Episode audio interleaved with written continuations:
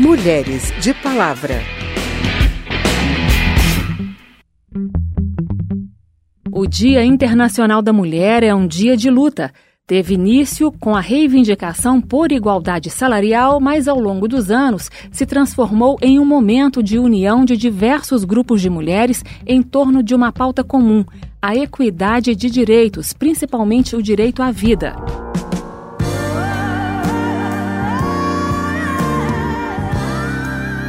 Neste 8 de março, novamente o grito pelo fim da violência doméstica e do feminicídio volta às bocas de milhares de mulheres brasileiras.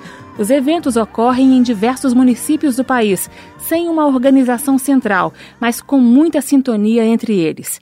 No Rio de Janeiro, por exemplo, o mote é pela vida de todas as mulheres, por democracia e contra a retirada de direitos, um rio de coragem, feminista, contra a violência e os governos fascistas. A Fabiana Santos é uma das coordenadoras do ato na capital fluminense. Ela conta como a luta pelo direito à vida aproxima as mulheres.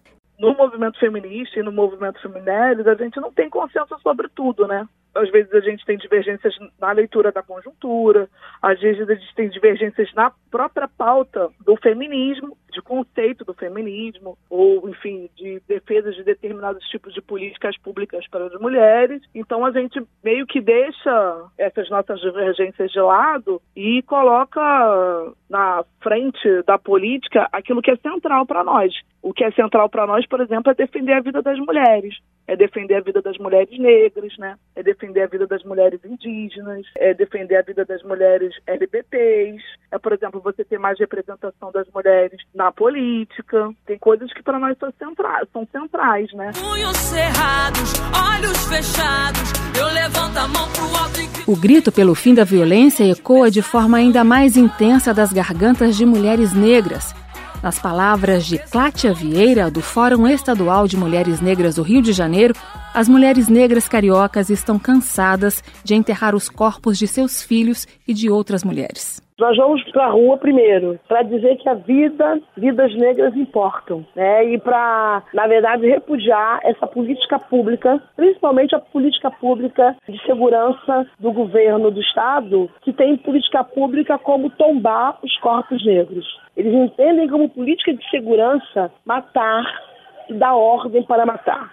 Também nós vamos para a rua para denunciar né, a perversidade e a violência que é o projeto anticrime do Moro, que hoje é lei federal. Vamos denunciar, porque é uma lei que só fala de encarceramento e de encarceramento da comunidade negra. A violência denunciada pelas mulheres não é apenas contra seus corpos e os de seus filhos, mas também contra direitos sociais que elas entendem que estão ameaçados, a luta contra esses retrocessos é o que pauta o primeiro encontro nacional de mulheres do MST, que acontece de 5 a 9 de março em Brasília. E a luta contra a revogação da demarcação de suas terras é o que move mulheres indígenas de vários cantos do país. A Isa Tapuia, do Conselho Indígena Tapajós Arapiuns, explica como as mulheres indígenas se percebem ameaçadas pelo Estado. Nós, mulheres, estamos confrontados com um Estado que é etnocida, misógino, com um presidente né, que não tem postura né, de respeito à vida, né, à cidadania e, em particular, as mulheres. Então, a gente tem né, um Estado financiando, incentivando a morte nos nossos territórios. E a gente também está confrontado com o mesmo sistema é, econômico, né, capitalista, neoliberal, onde tudo que vê se transforma em, em lucro e os nossos territórios estão ainda em, em protegidos, mas o capital quer abrir né, para mineração. E aí, você explorando a mineração, né, você vai praticamente destruir todo o território. Nenhuma a menos. Enquanto isso, aqui na Câmara, a preocupação é também com a violência contra mulheres na política. Dois casos recentes ilustram como as mulheres são frequentemente atacadas quando ocupam espaços de decisão ou quando se destacam no exercício de outras profissões. O primeiro caso foi o da jornalista Patrícia Campos Melo, acusada de se insinuar sexualmente em troca das informações que publicou sobre o uso de chips cadastrados com CPFs falsos em disparos em massa pelo WhatsApp na última eleição. A deputada Lídice da Mata, do PSB da Bahia e relatora da CPMI das fake news, expressou seu descontentamento com a postura do depoente que atacou a jornalista. Quanto às manifestações de baixo calão ou de tentativa de criminalizar, de desqualificar uma mulher pela acusação sempre de que é o uso, é a sua insinuação sexual, isso eu vou combater, seja em Rães, seja o presidente da República, seja quem quer que queira ter isso como discurso. Por isso, eu repudio completamente, seja quem for que venha. Assim como não vou conestar nem conviver é, calada com esse tipo de manifestação que insiste em baixar o nível do debate político nessa casa. O outro caso foi o da nova secretária especial de Cultura do governo federal, a atriz Regina Duarte, que foi alvo de ofensas em vídeo enviado a uma jornalista. A violência na política inclui desqualificação moral, uso de estereótipos, depreciação, piadas e a falta de igualdade de oportunidades. Para a Secretaria da Mulher da Câmara, que lançou no fim de 2019 uma campanha sobre violência contra mulheres na política, essas agressões impedem que as mulheres alcancem os espaços de poder e decisão.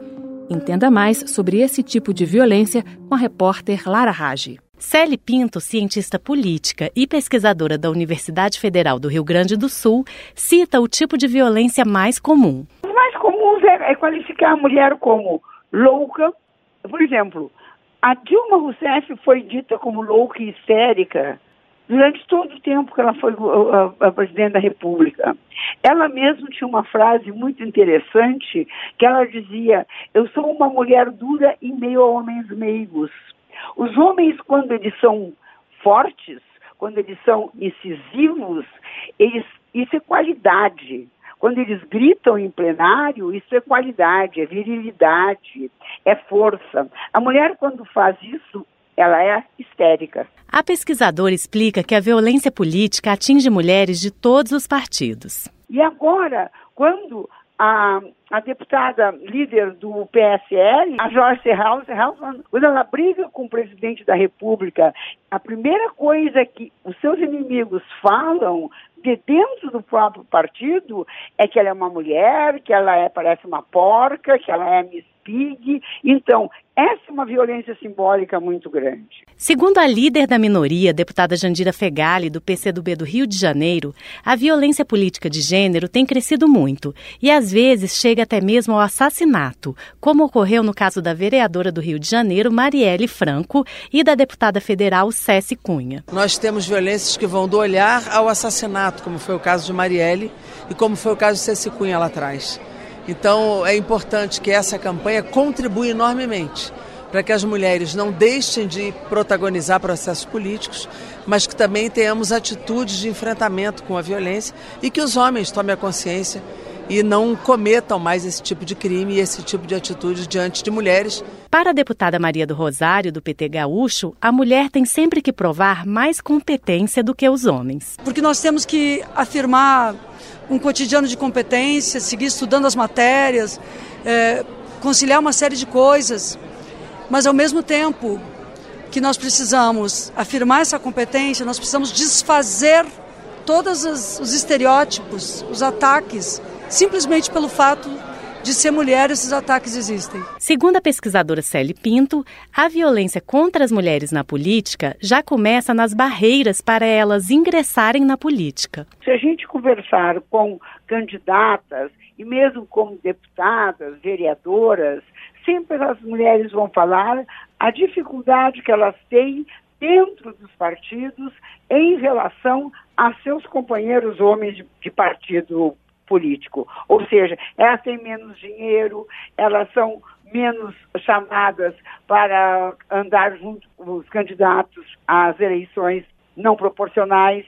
Então, eu acho que é uma, primeira coisa é a pressão para que elas não participem. É a primeira violência. A procuradora do Ministério Público da União, Débora Duprá, destaca a importância de, numa democracia, a representação no parlamento ser a mais próxima possível do perfil demográfico da população brasileira. A Câmara tem hoje 77 deputadas federais, o que representa apenas 15% das cadeiras, em um país onde 51% do eleitorado é composto por mulheres. Da Rádio Câmara de Brasília, Lara Rage. A campanha da Secretaria da Mulher, que é feita em parceria com a primeira secretaria e com a liderança da minoria, envolve o recebimento de denúncias de situações de agressão a mulheres em órgãos públicos das três esferas. A denúncia pode ser feita de forma anônima por meio do Fale Conosco do site da Câmara, que é www.câmara.leg.br. Quem é essa mulher?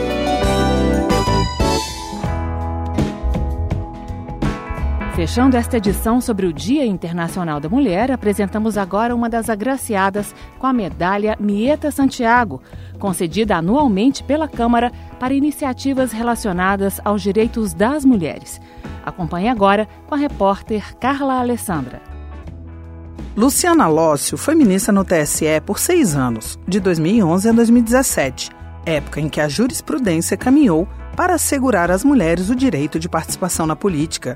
Segundo ela, a baixa participação das mulheres em cargos eletivos no Brasil chama a atenção quando comparada a outros países latino-americanos. Na Argentina, agora nas últimas eleições, já os argentinos foram às urnas com a lei de paridade de gênero, ou seja, cada partido só poderia lançar é, metade homens e metade mulheres. Uhum. Né? E, e ainda com uma lei de paridade e alternabilidade, ou seja, na lista fechada, o partido deveria trazer um homem, uma mulher. O México, da mesma forma, eles também tiveram um avanço enorme nas últimas eleições, conseguiram alcançar, eles têm praticamente paridade, 48% numa das casas, não me recordo agora se é na Câmara ou no Senado, e 49% na outra.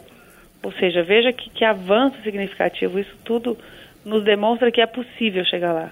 Basta um comprometimento de quem? Dos operadores do processo eleitoral, da justiça, dos partidos, dos candidatos, do Ministério Público e um, essa conscientização da população. Para ela, é preciso mudar a cultura muito enraizada no Brasil de que mulheres não se importam com política, porque atualmente mais de 40% de todos os filiados de partidos políticos são mulheres. Luciana Lócio acredita que as eleições estaduais e municipais deste ano devem trazer um aumento na participação feminina.